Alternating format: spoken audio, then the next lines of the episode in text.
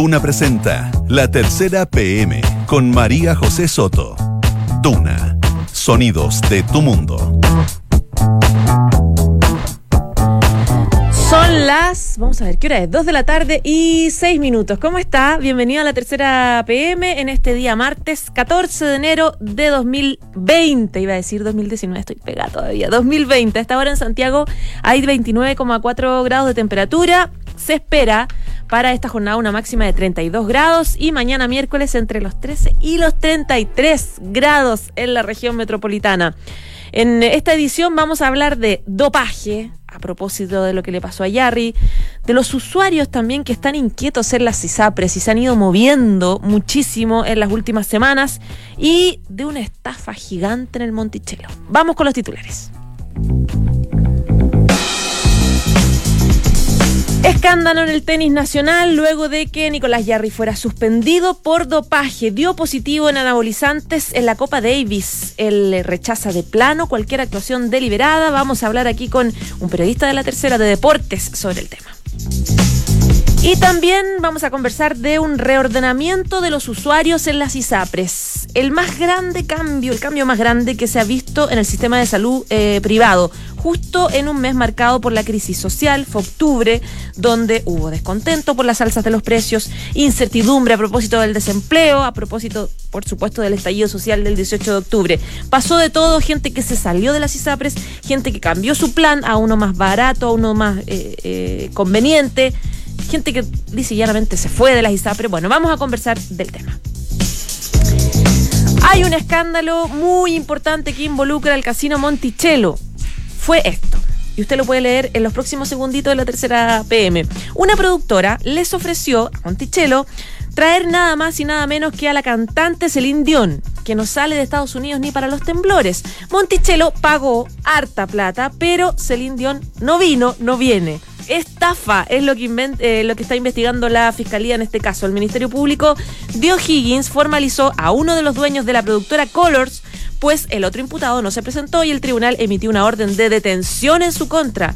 Los cargos contemplan el gaño de esta firma y el pago adelantado que hizo Monticello de casi mil millones de pesos por Celine Dion. Ya que estamos cerquita de los Oscars, de los premios Oscar, los mezclamos en la contingencia nacional. La guerra en Siria, la crisis en Brasil y la globalización son los temas que abordan los documentales nominados al Oscar. American Factory, Al filo de la democracia y Honeyland se disputan la, la categoría entre otros. Sabíamos que el Festival de Viña, que va a ser en febrero, que ya está todo organizado, entradas a la venta, vendidas, etcétera, no va a ser fácil por los tiempos que corren. Y uno de los eventos es la famosa gala de Viña, que muchos la ven con estas chiquillas vestidas como de traje maravillosos que esta vez va a ser sin alfombra roja y sin la pomposidad que la caracteriza. Bueno, hay hartos personajes conocidos, famosos, nacionales, internacionales, que no quieren ir, que lisa y llanamente lo encuentran desubicado. Dicen, no tengo ganas de andar mostrando joyas. Las figuras de la televisión reaccionan ante la gala de Viña, que será a puertas cerradas por seguridad. Dos de la tarde y casi diez minutos. Vamos de inmediato con uno de los temas que yo les contaba en titulares. Estamos aquí en el estudio con Gabriela Sandoval, su editora de Nacional de la Tercera. Gaby, ¿cómo estás? Muy bien, muchas gracias. Bienvenida. Muchas gracias. Ya, Gabriela, tú, ustedes estuvieron desde muy temprano trabajando unas cifras eh, y las analizaron con, con expertos, etcétera. Yo les preguntaba cada 10 minutos cómo van. A propósito de eh, varios cambios que han tenido los usuarios del sistema de salud privado y SAPRES, que se han cambiado, han bajado los precios, eh, o sea, bajado sus planes. ¿Cuál es la situación? Explícanos bien. Nosotros estábamos bastante atentos a las cifras de la Superintendencia de Salud que mensualmente nos cuentan un poquito cómo se está moviendo la cartera de las ISAPRES. Y estamos atentas porque queríamos saber si es que eh, octubre, este mes en, en particular, tendría o iba a tener algún efecto en esto. Y bueno, sí.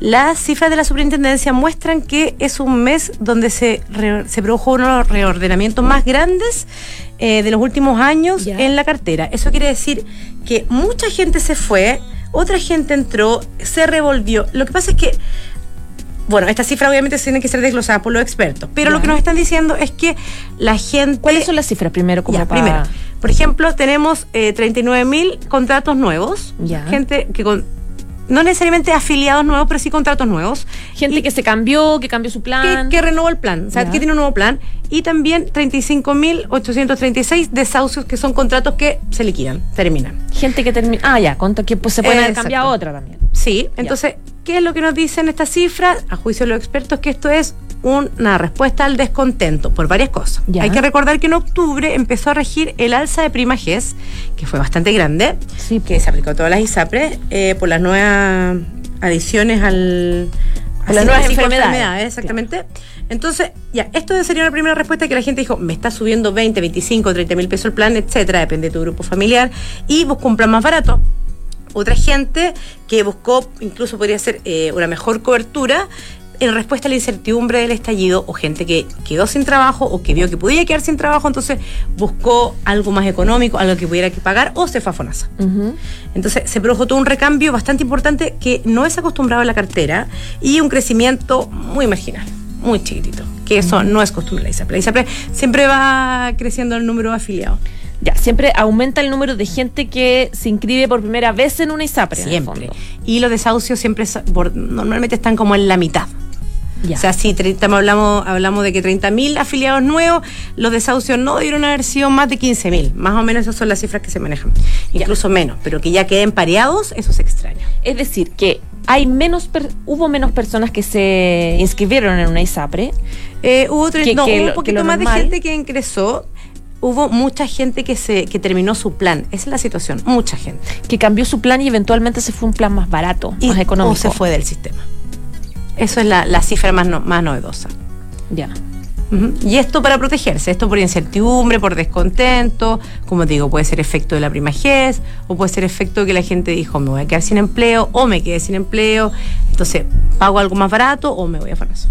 ¿Qué dicen las ISAPRES sobre el, sobre el tema? La ISAPRES dicen que es que bueno que se produce es un mes de mucho movimiento, eh, pero que ellos de todas maneras siguen creciendo en, en afiliados, que no es porque qué es lo que espera el sector. El sector espera ya para directamente en noviembre o diciembre un impacto de eh, digamos de merma de afiliados a causa del estallido y a causa del desempleo. ¿Hay porcentajes más o menos en las cifras que ustedes manejan eh, de, de comportamiento de mujeres? No, todavía no están, de las no están novedades a de ese, no, no están a ese nivel de desglose. Eso se va a ver probablemente el, quizá el próximo mes, dos meses más, no son tan inmediatos. Además que la, piensa que las mujeres recién se están enterando que les subió el plan, po. Claro. O sea, recién ahora. Entonces, habría que ver un efecto para los próximos meses y se viene otro cambio en abril. Ya. Porque ahora lo que midió la firma que plan es una foto. Ellos tomaron una foto ah, previa a la circular que eh, prohibió los planes con baja cobertura o sin útero que se llaman eh, obstétrica. Entonces tomaron la foto antes y lo toman después. Ya. Cuando uno compara los planes, uno ve, ellos ven, digamos, que aumentaron para las mujeres en 3,4%. ¿De qué- Ahora, Ujú. ahora que las mujeres saben qué Claro. van a hacer, O sea que el comportamiento de mujeres cambiándose a planes sin útero, a planes como Ya no o claro. Ya no se va a poder. Exacto. No. Pero claro, entonces, ¿qué se esperaba? Se esperaba que ante esta prohibición de hacer planes eh, con baja cobertura obstétrica, el riesgo se solidarizara, es decir, que subiera un poquito para los hombres, que bajara un poquito para las mujeres, que se aplanara un poquito la cancha, pero aparentemente no, porque este estudio muestra que para los hombres bajó un poco el valor del plan y que subió para las mujeres, es decir, entre el grupo mujeres se sigue eh, subsidiando en forma interna y no comparte el riesgo hacia, lo, hacia la otra cartera, que sería de los hombres. Hay un proyecto que va a presentar el ministro Mañalich que busca hacer varios cambios, entre ellos hacer un plan de salud universal. Eh, ¿Qué reacciones eh, en general han tenido los usuarios? Me imagino que todavía no, no se ve algún resultado, pero ¿qué, qué se espera de, de esas modificaciones? ¿En materia de FONASA o de ISAPRE? En materia, ah, estamos hablando de ISAPRE, pero también podemos incluir. eh, en, FONASA. en FONASA se ha presentado, o sea, perdón, hay un proyecto en ISAPRE que el, que el gobierno como que revivió porque venía de la administración anterior y que se le han hecho indicaciones. Ahí se busca crear un plan universal, efectivamente, que la, el que se acorte las brechas de pago entre hombres y mujeres, que se compensen los riesgos, y esa es un- una gran traba que tienen las ISAPRE actualmente, porque eh, cada cual, en el fondo, se maneja su propia cartera, si le- se le mueve un afiliado, eh, le puede subir o bajar el costo, entonces lo que se busca es crear un fondo mancomunado en que eh, se repartan los riesgos, es decir, las carteras puedan estar tranquilas, no tengan que especular en materia de riesgo y sepan que si una persona les llega con una enfermedad, va, entre comillas, con su financiamiento, llega con un financiamiento y no les va a significar un costo mayor. Claro, claro. Y en el caso de las ISAPRE. Eso es en el caso de la ISAPRE. En el caso de la de FONASA, viene el plan, se está proponiendo un plan universal eh, con muchas, eh, con unas coberturas superiores a las que hay actualmente, eh, con nuevas adiciones, por ejemplo, un seguro de medicamentos, y que tendría, y que, bueno, la idea es que esto eventualmente podría competir con la ISAPRE, pero hay que ver la letra chica de ver qué es lo que efectivamente lleva, cómo se va a financiar, porque muchas dudas de los expertos, no les cuadran bien las cifras eso está como por verse. Hoy día justamente en las dudas del, del, financiamiento eh, tomando en cuenta que va a haber mayor cobertura en el fondo. Claro. Claro. O sea, se le quiere adicionar mucho, pero hay que ver si es que eso se, sustenta con, la, con los recursos que se le está entregando desde, el Estado. Ahora, en 15 minutos más, el ministro Mañalich va a presentar el proyecto a la comisión y ahí seguramente ya se van a, vamos a conocer las posturas de los parlamentarios con respecto a esta idea. Esa es la Comisión de, Salud de la Cámara, de la Cámara de Diputados. Ya. Recién comienza el debate. ¿Hay alguna proyección de cuánto debería durar este debate para que ya empiecen a funcionar estos, estos Piensa que el proyecto se presentó y nueve partidos de la oposición manifestaron su rechazo que no están dispuestos a tramitarlos porque ellos quieren la oposición lo que se quiere es crear un seguro de salud eh, único. No matar a las ISAPRES, pero que las ISAPRES cambien el rubro, eh, salgan de la seguridad social y puedan operar como aseguradoras privadas, por ejemplo. Es decir, que el 7% de todos los chilenos se vaya a FONASA o a un símil, digamos, y que si uno quiere asegurarse más o hacer redes con clínica, pague un poquito más y contrate en forma parte a la ISAPRE. Eh, esto no ha sido recogido por este gobierno de momento y este gobierno plantea mantener separado a FONASA y a ISAPRE, pero lo que está haciendo estas dos reformas es igualar los planes. O sea, crea en FONASA un plan universal espejo al de ISAPRE que se busca crear, también para que a futuro, si en algún gobierno se quiere y se puede, se puedan fusionar. Eh, la mayoría de los países sí, no la mayoría, pero en muchos países funciona el seguro único de salud con participación de privados, pero solo en forma em, adicional. La cotización, como parte de la seguridad social, se va al fondo estatal. ¿En qué países funciona así? Eh, bueno, en, gran parte de los países de la OCDE. Ya. Y, de hecho está un poco inspirado en eso. Sí, algunos con éxito y otros con no tanto, pero eh, los expertos plantean que hay, también hay un, hay un tema ético de, si estamos hablando que el 7% es parte de la seguridad social, ¿por qué no sumarlo a FONASA y por qué enviarlo a ISAPRE, donde hay, una, es una entidad con fines de lucro, un negocio privada. Que, privado y que adolece también de problemas como, por ejemplo, uno aporta el 10%, eso es el promedio, un poquito más del 10% es lo que paga un afiliado de ISAPRE versus el 7% de FONASA, pero ya tú pagas, pagas, pagas, te eh, presenta una licencia médica y te es rechazada. Entonces, mm. Hay cosas que no, no se ajustan muy bien, que hay críticas al modelo también. ¿Por qué pagan las mujeres tanto? ¿Por qué porque la persona anciana que gasta más eh, paga tanto, en el fondo no, está como bien equiparado. No está porque los jóvenes o los hombres pagan en general pagan muy, poco, pagan muy poco, que todos nos hemos dado cuenta entre, no sé, pues uno paga 10 pesos y tu pareja, no sé, paga un peso. Claro. Siempre ha sido así una diferencia como bien abismal. Porque como parte del modelo de negocio es atractivo tener a jóvenes sanos. Eh, que no se enfermen en el fondo. Que no, se enfermen, sistema. que financian, sí, pero que financian, digamos, pagan poco, pero pagan. Eh, y los tengo sanos, entonces en el fondo ellos me, generan pura utilidad. Claro. Ya, pues vamos a ver, esto está, este debate está recién comenzando, vamos a estar harto tiempo eh, conversando del tema y abordándolo en el Congreso. Muchísimas gracias, Gabriela, que estés muy bien. Chao, chao. Gracias a ti, chao, chao. Estás en la tercera PM con María José Soto. Ya, son las 2 de la tarde y 20 minutos. Les contaba los titulares de este escándalo en el tenis nacional, luego de que Jarry fuera suspendido por dopaje. Dio positivo en anabolizantes en la Copa Davis. Él dice que no hubo ninguna actuación deliberada del tema. Queremos preguntarle de todo a Ignacio Leal, periodista de deportes de la tercera, partiendo que es un anabolizante, eh, cuáles son las, las consecuencias de, esto, cómo pasó. Ignacio, ¿cómo estás? Bienvenido. Hola, bien, ¿y tú? Bien, también. Pues. Cuéntanos todo del principio. o sea, en realidad eso es lo que ahora tiene que comenzar a explicar Nicolás, Ya. en el fondo cómo se produce este resultado analítico adverso, que es el nombre Ujú. técnico que tiene ¿Ya? el, el positivo, como se conoce. Eh, y el, el- ¿En qué contexto fue? Partam- partamos desde el principio. esto fue eh, en el segundo día de Copa Davis en Ya. Madrid. Recordemos que Chile eh, quedó 17 Ujú. en el torneo con el nuevo formato en la Caja Mágica de Madrid. Y en el segundo día le toman un control preventivo a Nicolás, como se lo toman a todos los deportistas. Y ese control fueron dos muestras de orina. Una, según lo que comunica él, eh, no, no dio ninguna presencia de nada extraño, pero la segunda da estos metabolitos de... eh, o sea, son básicamente eh, anabolizantes. Lo que, ¿Qué, qué es un anabolizante? un anabolizante son todas las eh, sustancias eh, que te permiten la mayor, eh, el mayor crecimiento muscular. Ya. ¿ya? O sea que, de hecho, el, la sustancia que se le, se le encuentra a Nicolás es una sustancia muy común en el tema de los fisicoculturistas. Se utiliza mucho, es la más tradicional, es la más eh, común, la de más fácil acceso. eh, Y está prohibida. y está prohibidísima. O sea, en, la- en el listado de la Agencia Mundial Antidopaje es la primera que está prohibida. De la lista. Sí. Chuta. Eh, ¿Hay alguna razón? Bueno, pri- primero eh, quería terminemos como con el proceso. Se agarró este dopaje, eh, se avisó y cuáles son las consecuencias en primera instancia. Me imagino que esto se apela.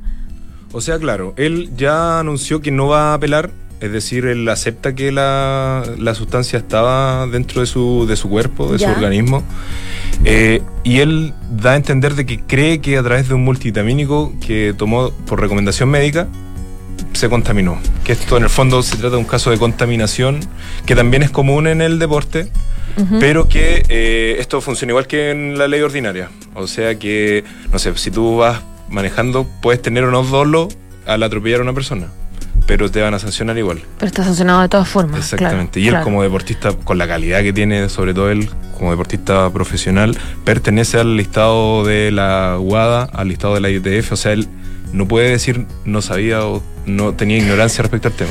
Claro, ahora mm, lo que pasó con, con Natalia Ducó, con este doping positivo y estos tres años de tres años de castigo para ella, todos empezamos a hablar de quienes recomiendan, porque muchas veces eh, el deportista sigue la recomendación del técnico, del doctor especializado, etcétera, etcétera. ¿Quién se hace responsable de esto? Al margen de que, claro, él, el, el castigo viene para él, pero sabemos que hay un equipo detrás de él que es, es el experto en este tipo de cosas. Claro, o sea, eso es lo que ahora va a tener que determinar la investigación que haga la ITF. ¿Ya? Eh, según lo que él da a entender fue, claro, la recomendación para tomar este multivitamínico que él cree que, que puede ser, pero eso es lo que él tiene de alguna manera comprobarlo si es que quiere recibir una sanción menor. Lo que sí parte desde un año, su sanción. Mínimo un año. Mínimo un año. ¿Y máximo? Cuatro años. De acuerdo a lo que establece el Código Mundial. Es un poco terminar con su carrera cuatro años. No sé si terminar porque él todavía es joven. Eh, tampoco sé eh, si es que van a, efectivamente le van a entregar esos cuatro años. En el, la ley antidopajes han ocurrido muchas sanciones desde seis meses por esta sustancia hasta los cuatro años. Él no es reincidente, nunca tuvo eh, algún problema con, eh, con asuntos de antidopaje. Eh, como te decía, pertenece al, de alguna manera a este listado de deportistas que tienen que informar siempre su paradero para que se le hagan controles.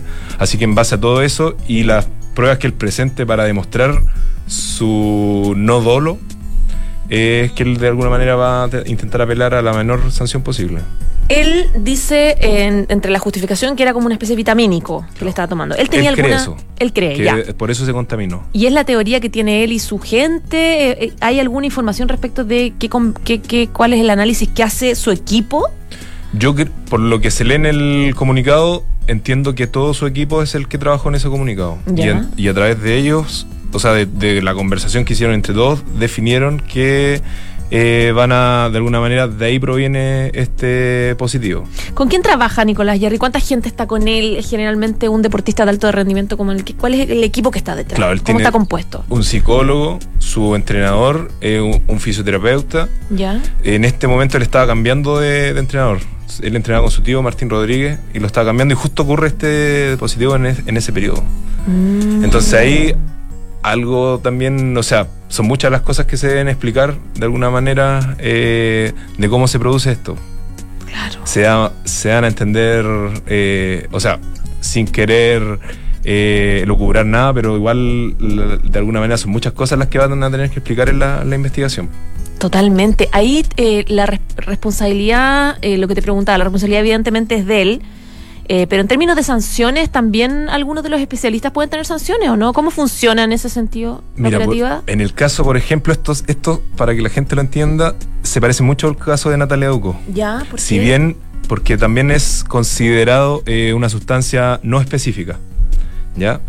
Eh, de alguna manera, si bien no es un anabólico el de Natalia Ducó, el efecto que produjo en su cuerpo fue lo mismo. Y de alguna manera, por lo mismo, las sanciones son las mismas.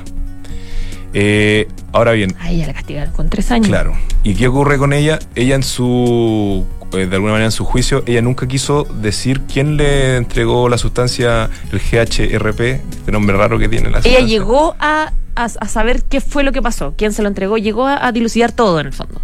Sí. O sea, de acuerdo, uno lee el informe y se aparece claramente que ella conscientemente lo tomó. Igual, bueno, en ese sentido igual fue distinto, porque aquí Nicolás dice que él no, no sabía nada y fue una contaminación. En el caso de Natalia, si bien se podría creer que, él- o sea, es la misma, el mismo tipo de infracción, ¿Ya?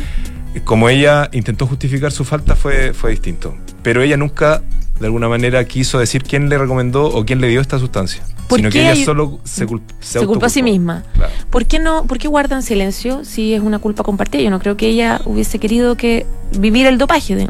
pe- Porque quizá la persona que se lo recomendó no quiso ella perjudicar su imagen. Recuerda que el tema del dopaje, en el fondo, por, por compararlo con algo, es lo mismo que la corrupción o que Mm. cualquier delito, en el fondo es hacer Mm. trampa. Tú te dopas para obtener un beneficio directamente deportivo. Que eso Claro. es lo que Nicolás tiene que demostrar que no lo Que no es así, que fue un error, Claro.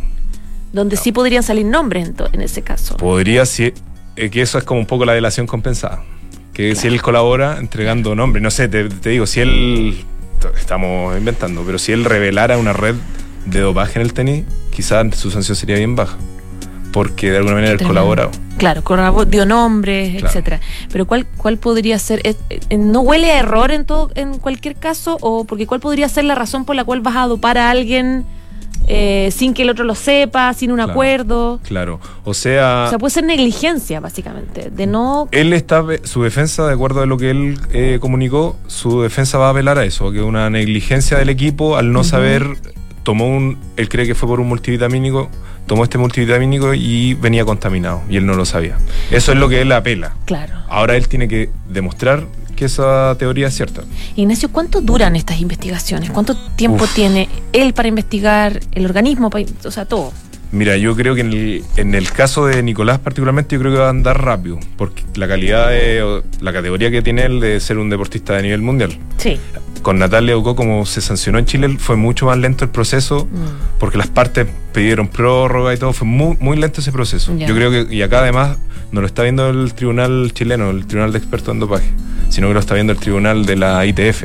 Claro. por lo que debería ser mucho más, más rápida Más la, ágil. la definición o la, la decisión final de, de su sanción. Yo me imagino que mientras más rápido, mejor para él, digamos, para prepararse para la sanción, un año, dos años, empezar a, Claro. a proyectarse. Pero sí o sí, ya desde hoy empieza, y desde la fecha en que le toman la muestra, Empieza a empezó funcionar la condena. se- si lo sancionan por un año, fue desde el 14 de noviembre, Ah, el día en que comenzó, o sea, el día que sacaba su, su sanción. Ya, pues esperemos que sea lo, lo menos posible para Nicolás Yarri, que tiene, tenía un futuro. Esperemos importante. que se compruebe que no hizo trampa. Yo creo que eso es lo, Lo más importante. Lo más importante que aquí fue una negligencia, como él da a entender, y que no, en el fondo no fue intentando obtener un beneficio deportivo, que eso al final lo, lo feo del, del dopaje es eso, que al final Sí. se cree uno que el deportista eh, es, claro, un referente, ¿cierto?, de, de todos los valores positivos del deporte, pero al final por detrás se ensucia con, con todo eso. Es como, la última pregunta, ya se nos acabó el programa, pero es común la negligencia en los casos de doping eh, de, de positivos no? ¿Son comunes los errores? Porque uno dice, ya sí, ya todos sabemos, todos, ellos deben saber de memoria cuáles son las sustancias que no se pueden utilizar y me imagino que hay, hay eh, em, fármacos especializados para deportistas de alto rendimiento. Entonces, ¿son comunes las negligencias aún? Es común que el deportista alegue negligencia. Pero la negligencia en sí son muy, es muy extraño que haya una negligencia. que exista realmente. Hay un, o sea, tú dices que lo normal es que haya efectivamente una intención de eh, hacer modificaciones a la musculatura, mejorar no, el rendimiento. No quiero decir que con esto que Claro. Nicolás lo hizo, pero, pero, claro, en el contexto internacional me refiero de deportistas pero internacionales. claro, o sea, un deportista, sobre todo como, como está la tecnología hoy, hoy para detectar todo esto, un deportista sabe perfectamente lo que puede, Claro. lo que no puede tomar, lo que marca positivo, lo que no. Hasta los antigripales, de los antigripales se cuidan. Claro, pues si no pueden tomar nada. Imagínate que por este solo detalle él le está poniendo en riesgo su carrera. Entonces, por supuesto que está muy al tanto de- Claro. de, lo- de- de- de todo lo que pueden y no consumir. Ya pues, Ignacio Leal, muchísimas gracias y bienvenido cuando quieras venir a contar. Muchas gracias. Que estés muy bien. Chao, chao. Chao.